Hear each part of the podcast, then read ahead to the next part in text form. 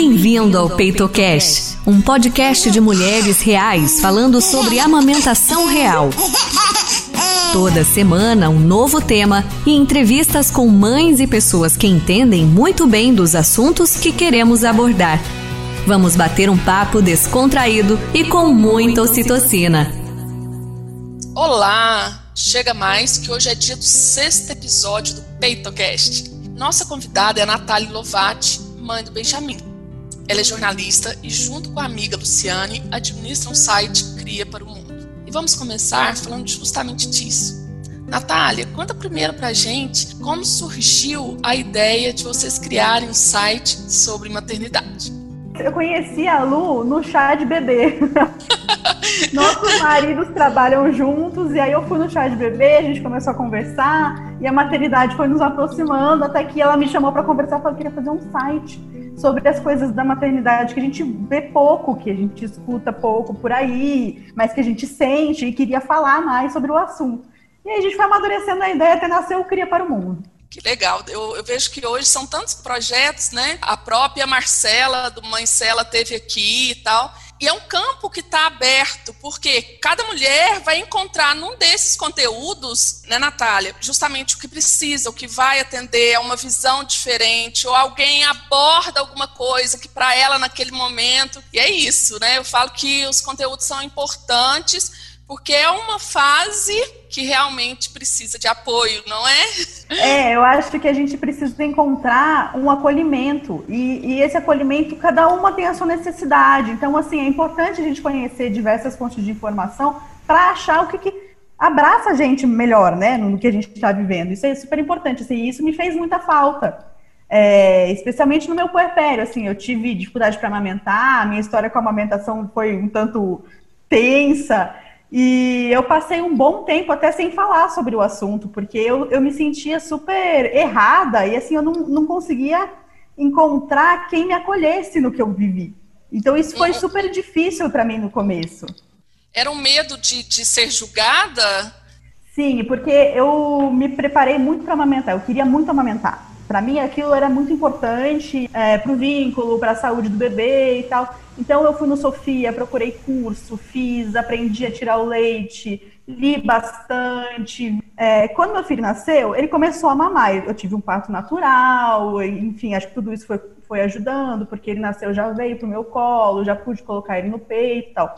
Só que o meu peito começou a rachar, ia ficar machucado, e aí sangrava, saía pedaço, doía, doía, meu Deus, era uma dor que não acabava. E eu cheguei a ter mastite, tive que ir para o hospital, tive febre, precisei de ajuda para desempedrar. Enfim, uma série de coisas foram acontecendo. E eu sentia tanta dor, porque estava tão machucado, que eu comecei a tentar dar o leite para ele tirando e colocando numa mamadeira. Por mais que eu soubesse já que isso era errado, porque é da confusão de bicos, eu tinha muito medo de não dar uma mamadeira e derramar o leite. Já estava tão difícil tirar o leite que se eu derramasse o pouco que eu tirava, eu ia entrar em desespero. Então eu falei, eu preciso fechar isso para não cair nenhuma gota. E aí fomos nesse ritmo. Só que, claro, eu não colocava ele no peito, eu tirava o, o leite que eu produzia, mas eu estava super tensa.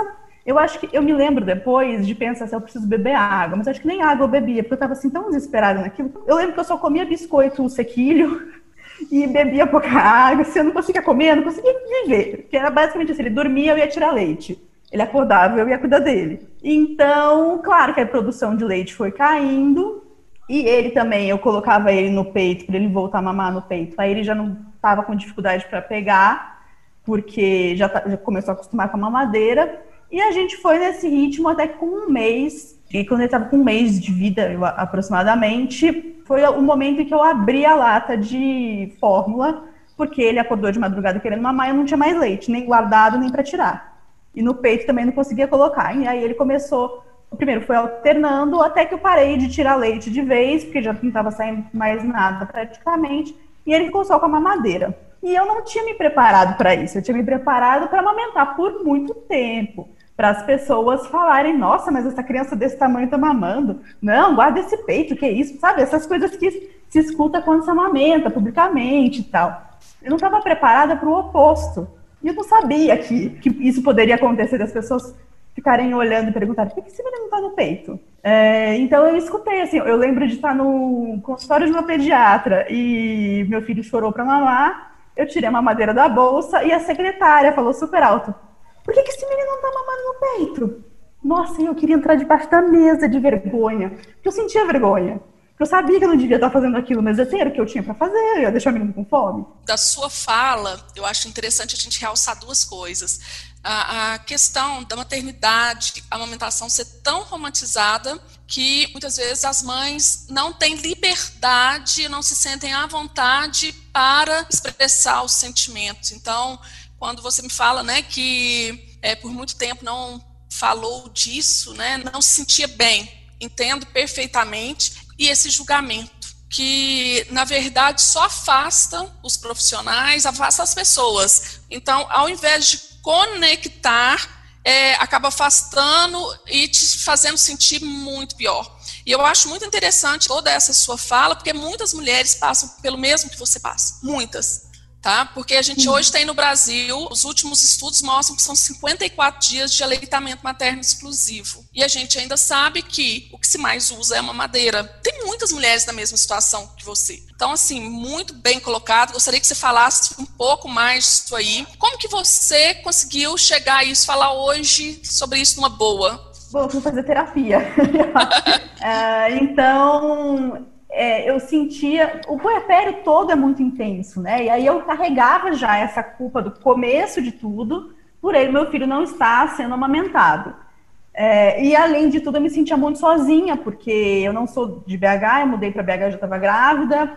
E aí eu morria de vontade de ir em grupos de puérperas e rodas de conversa. Eu achava isso super legal, mas eu não tinha coragem, porque nas poucas vezes em que eu fui fazer algo com outras mães, o assunto amamentação surgiu e eu ficava constrangida, né? Porque eu tinha para mim que o que eu estava fazendo não era o ideal e eu queria fazer o ideal para meu filho. Então eu evitava, e aí eu meio que fugia do assunto fugia de situações em que isso fosse ser abordado. Aí, depois de um tempo, assim, eu criei um blog pessoal mesmo, que eu escrevia, escrevia nas redes sociais sobre a minha experiência com a maternidade. Esse blog nem existe mais, mas em um dado momento eu resolvi falar sobre amamentação, ainda com muita culpa, meio me justificando, sabe? Eu queria colocar para fora os meus motivos para dar uma satisfação, como se alguém tivesse efetivamente me cobrando.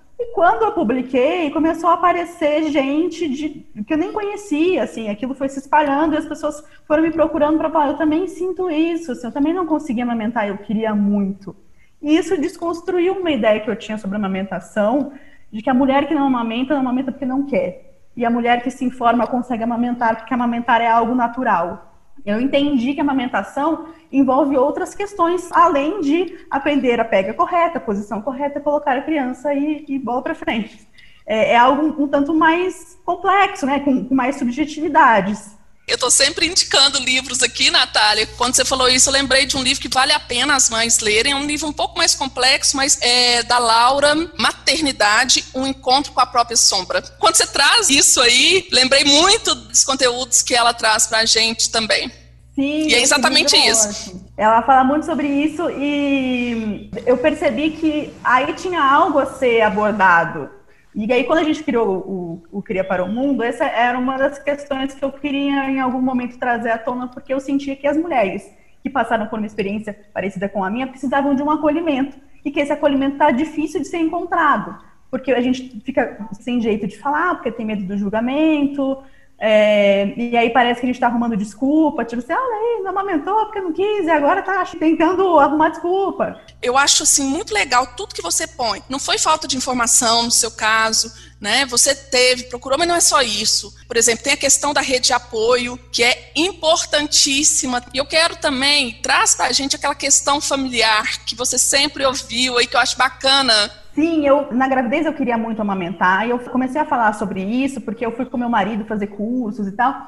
E aí a minha mãe falava, eu não conseguia amamentar você e os seus irmãos, a sua tia não conseguia amamentar, a sua avó não conseguia amamentar. Eu acho que as mulheres da nossa família têm algum problema de não conseguir amamentar. Então eu escutava aquilo e falava, não, eu preciso conseguir amamentar, eu tenho que provar que eu consigo. E assim, estudando, eu vi que provavelmente não há um problema fisiológico que impeça de amamentar, mas a amamentação envolve tantas questões que isso pode acabar acontecendo. É, então, eu criei essa pressão sobre mim de que eu tinha que conseguir, aquilo tinha que funcionar, e aí quando começou a ficar difícil, eu já fiquei, meu Deus, eu não estou conseguindo, estou fracassando, não posso fazer isso, eu preciso dar conta. E eu acho que a gente cria essa pressão também por querer ser a mãe perfeita. Né? A gente já chega na maternidade querendo fazer tudo certo, querendo saber tudo, querendo acertar tudo, não se permitindo errar, não se permitindo não saber. E hoje, com o filho de quase quatro anos, eu já estou mais relaxada em relação a isso. Assim, eu vou errar, como meu filho já entende, já conversa. Se eu erro, eu peço desculpa, eu falo para ele: olha, mamãe erra, você me desculpa. E eu acho que isso aproxima a gente também. Mas quando você tem um bebê recém-nascido, você acha que qualquer erro vai ser fatal, né? Assim, você precisa fazer com a criança sobreviver e qualquer troca de fralda com um, errinho vai matar o bebê. Então é muita pressão mesmo que a gente se coloca. Eu acho que a gente pode começar a tratar a maternidade com mais leveza. Não precisa ser essa situação tensa de que você tem que fazer tudo certo, que você tem que provar que você é boa mãe. Né? Acho que a gente confiar mais nas nossas capacidades e que a gente vai ser a mãe que a gente dá conta de ser. É isso mesmo. É a melhor mãe para o seu filho, né? Exato. e isso é uma construção, né? É um aprendizado.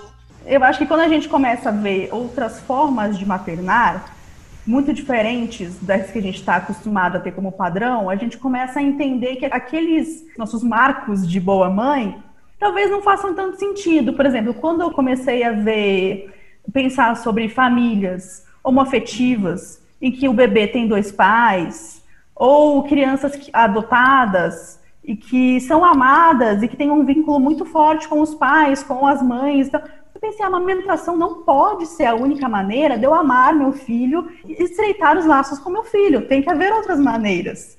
E aí, depois que eu já não amamentava mais, eu fui enxergar isso e eu fui tirando esse peso. Eu não sei se eu vou ter outro filho, mas acho que se eu tiver mais um filho, essa questão já vai ser vista com mais leveza. Mas foi uma ideia que eu precisei elaborar depois.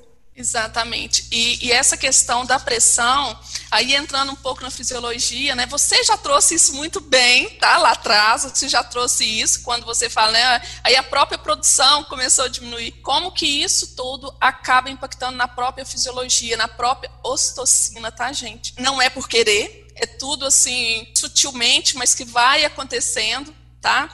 É, é muito interessante que a gente, a gente fala muito da mente é, tendo reflexo no corpo. Mas a gente também tem corpo fazendo reflexo na mente, tá, gente? É tudo interligado, né, Natália? Olha, eu quero te agradecer do fundo do coração. Foi ótimo. O que, que você deixa, né, de mensagem para as mães que estão nos ouvindo agora? Eu amei, eu amei o convite, eu amei poder falar sobre esse assunto em um podcast sobre amamentar. Para mim, isso, assim, é uma revolução, porque eu tinha muito medo de falar sobre amamentação. Para mim, era proibido eu falar de amamentação, porque eu pouco amamentei. Então, assim, eu me sinto muito acolhida também nesse momento e eu espero que outras mães encontrem esse acolhimento. Que eu acho que mais importante do que a gente cumprir certos requisitos que a gente estabeleceu para nossa maternidade é a gente se dar conta de que a gente vai ser a mãe que a gente pode ser e se sentir acolhida nisso, nas nossas possibilidades, nas nossas limitações também, que a gente vai compensar de outras formas e tudo bem, assim, a gente vai ser a mãe que a gente dá conta de ser e os filhos, se tiverem que fazer terapia, fazer terapia é ótimo. Eu tenho uma amiga psicanalista que ela fala: a única maneira de a gente não traumatizar os filhos é não tendo filhos. Exatamente. Exatamente. Natália, tenho certeza que a sua história vai tocar muitas mães aí. A proposta né, do PeitoCast é justamente isso. Não tem padrão, tá? Nós estamos aqui para acolher todas as mulheres, que as mulheres realmente consigam maternar de forma mais leve. Um beijo, um beijo no Benjamin. Quero conhecer vocês pessoalmente. Assim que acabar essa pandemia, a gente se encontra. Com certeza. Beijo. Beijo. Tá? Obrigada, até mais. Para você até também. Até mais. Tchauzinho. Tchau. Essa foi a Natália Lovati, que nos contou sua experiência com a amamentação e as peculiaridades de cada mulher. Depois confira o site dela, criaparomundo.com.br, dedicado à maternidade. Por hoje é isso, e a gente se encontra por aqui na semana que vem, combinado? Tchau, tchau! Obrigada por ter escutado. Esperamos que o conteúdo dessa semana tenha sido útil para você. Ficou alguma dúvida? Manda pra gente pelo Instagram, arroba Saúde Mulher, que será um prazer responder. Reforçamos que este podcast foi gravado seguindo as recomendações de isolamento social. Todas as entrevistas foram realizadas de forma online. Se você puder, fique em casa.